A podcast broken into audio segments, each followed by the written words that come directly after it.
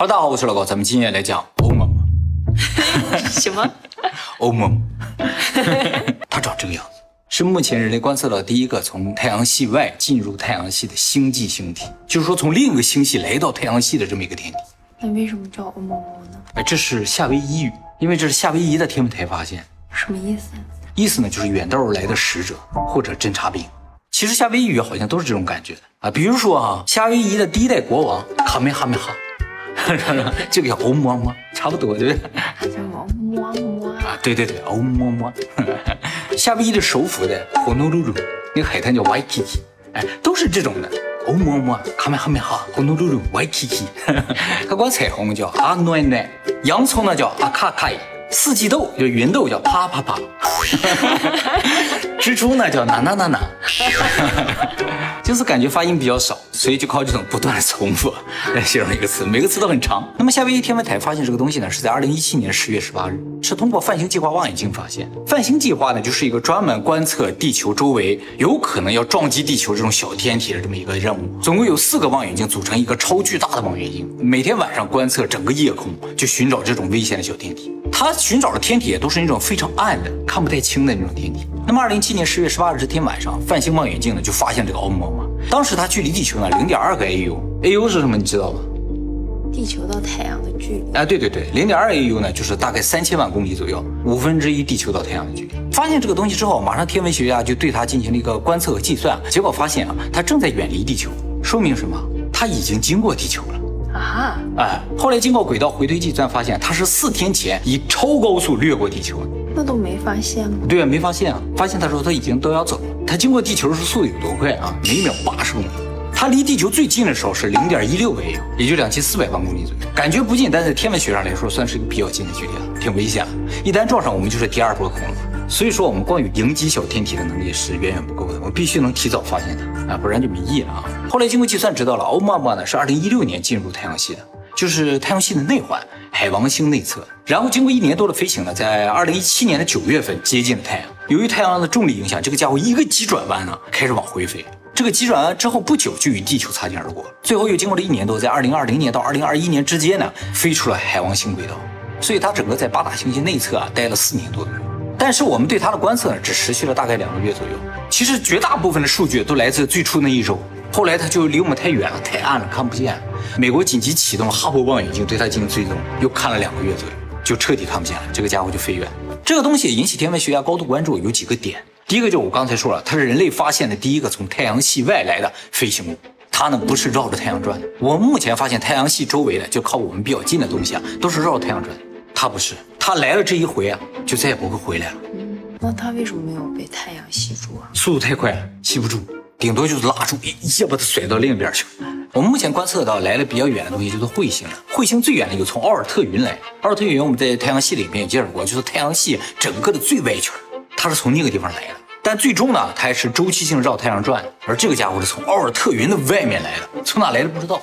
它为什么那么快啊？对呀，不知道，好像一个炮弹一样射进太阳系啊。但是太阳的引力也相当大了，直接把它扯回去。你从哪来就从哪回去，那种感觉啊。那是原轨迹回去的吗？不是原路返回了。由于它是第一个从我们身边飞过的太阳系外的东西，所以整个天文学界就沸腾了啊。后来对它数据进行深度分析之后啊，天文学界再次沸腾了。因为这个东西表现出一些非常不一般的属性，比如这个奥姆莫是一闪一闪，在不考虑它自身能够发光的这个前提下，就是它上面的光纤都是反射太阳光但这样一个前提的话，只有一种情况可以说明它为什么一闪一闪，就是它是一个长条形的，然后再旋转，那反射的光就会一闪一闪，或者是一个薄片也行，这个薄片在旋转的话就一闪一闪。那它是一个星体吗？对呀。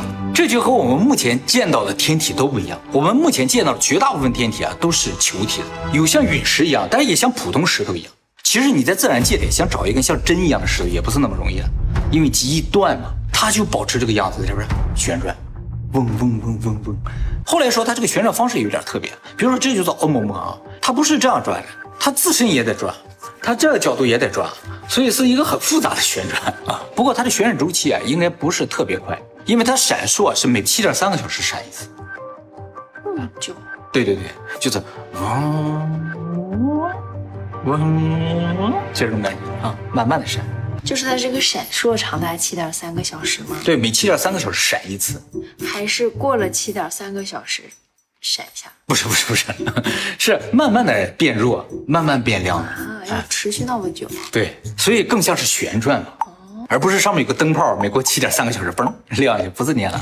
后来根据它是长条形的这个假设啊，推算啊，这个奥陌陌的长度可能达到八百米，直径呢只有八十米，也就是说长宽比达到了十比一，就是一个正好哈利法塔在这这样转，或者一点五倍的台北幺零幺在这转。作为一个星体来说，它不大呀。不大，作为陨石来说不小。陨石啊，它是陨石啊，不知道是什么。作为一个宇航飞船来说了，刚刚好。后来 NASA 就找了艺术家，根据他们的数据啊，画了一个猜想图，就是这个样子。嗯，哎，这是猜想图啊，大家注意。哎，这上面的材质什么都是猜的，不是看到它是石头的，上面那些坑坑洼洼都是猜的啊，感觉应该是这个样子。可能会不一样，因为是这些人类认知之外的东西。对。有可能完全不是这个样子的，是吧？哎，不过就算是这个样子，在我们观测史上就没见过第二个。就算是特别奇怪的天体啊，长宽比一般也不超过五比一的，这个达到了十比一。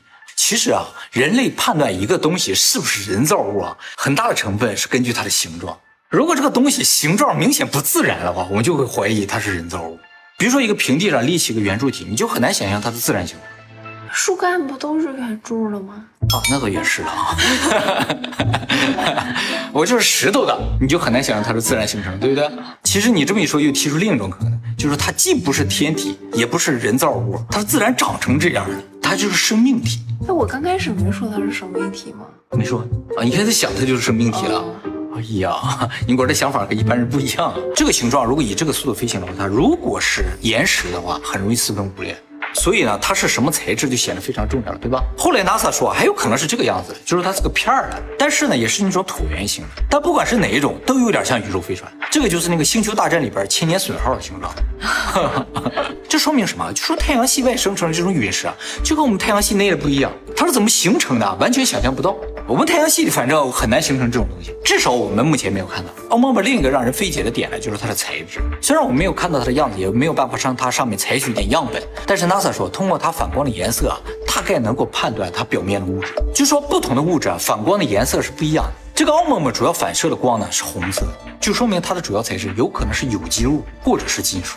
考虑到它能够如此高速的飞行和旋转的话，有机物就被排除了，就是它是个生命体的可能性就被排除了。那现在认为最有可能就是一个金属棍儿，要是个金属棍儿，是不是就更像宇宙飞船了？这个东西从哪来，目前是不知道的哈。但是根据它飞入太阳系这个方向去找，说最近的一个星系啊，离咱们也有三千五百光年。三千五百光年，以它的平均速度要飞行的话，需要飞四千万年。据说它已经飞了四千万年才来到太阳系，然后在太阳系内核待了四年就回去了。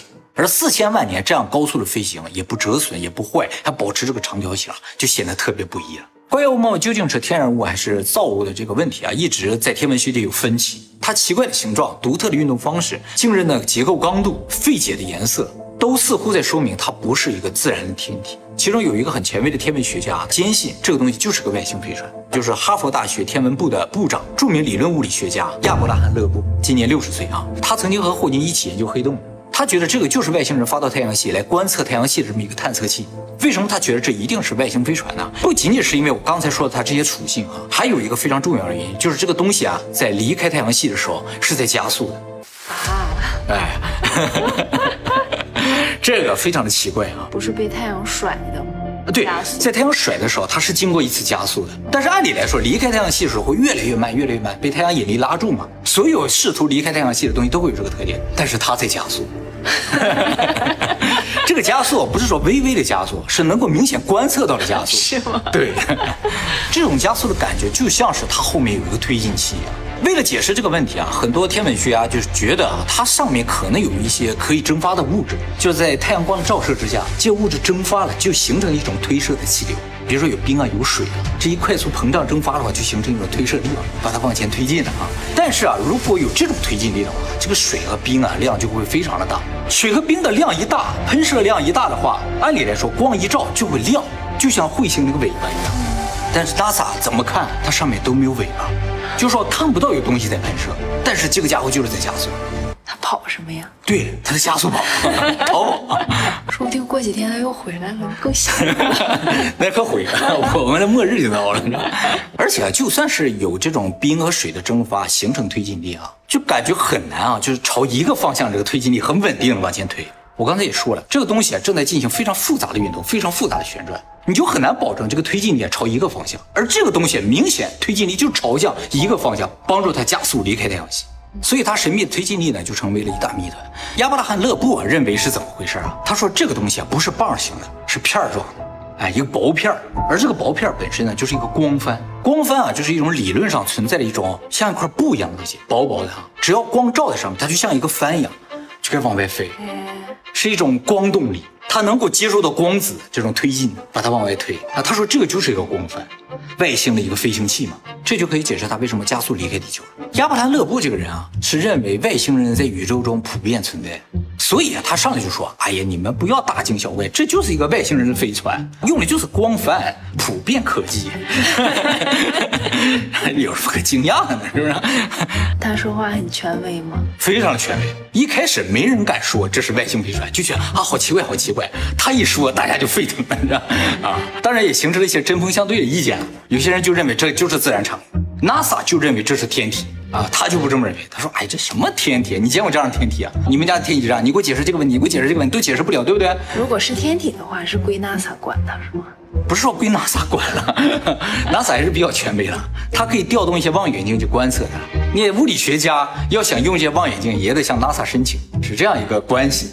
后来他这个理论有很多的支持者嘛，对 NASA 也感到很大的压力啊。NASA 就为了知道这个东西究竟是不是人造物，就说是不是造物啊，就用雷达去监听它。就说它如果是外星人的一个造物的话，应该会发出无线电信号，对吧？我就监听它上面如果有无线电信号，它就是飞船啊。结果听了两个月没有信号，就说你看怎么样，是天体吧？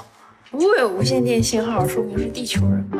啊，那倒是了，外星人可能不用无线电信号，也有可能。后来这个事情争论了足足两年。在二零一九年，NASA 给出了一个类似结论的这么一个说法，想要终止这个争论。NASA 说，这应该不是外星飞船，应该不是啊。加速度的原因呢，应该是蒸汽喷射，但是并没有发现任何蒸汽喷射的这个迹象，就感觉是一个模棱两可的这么一个结论。但是其实想要证明任何一个天体是非造物也很难的，不能证明。是啊。根本没法证明，这是谁造的问题？对对对，我们只能证明它是不是我们认知中的那种东西，就是非地球制造，只是不是我们制造的，只能证明它是非地球制造，是吧？啊，但是有一点是可以肯定的，这个家伙呢就是冲着太阳系来，因为它到了太阳就折返了嘛，啊，它不是被甩反？这可能是它的设计，就是通过这个加速，它可能上别的地方去，但是太阳是它的一个目标地点。后来，英国有一个组织，就为了证明它是不是外星飞船，向 NASA 提案了一个计划，叫 Project Liar。这个组织呢，叫星际研究倡议协会啊。呃，它的这个项目就说，在2028年发射一个探测器去追这个欧盟。按照他们的设计啊，在2050年就能追上欧盟。啊，就知道这个家伙是什么，去追他，去追他。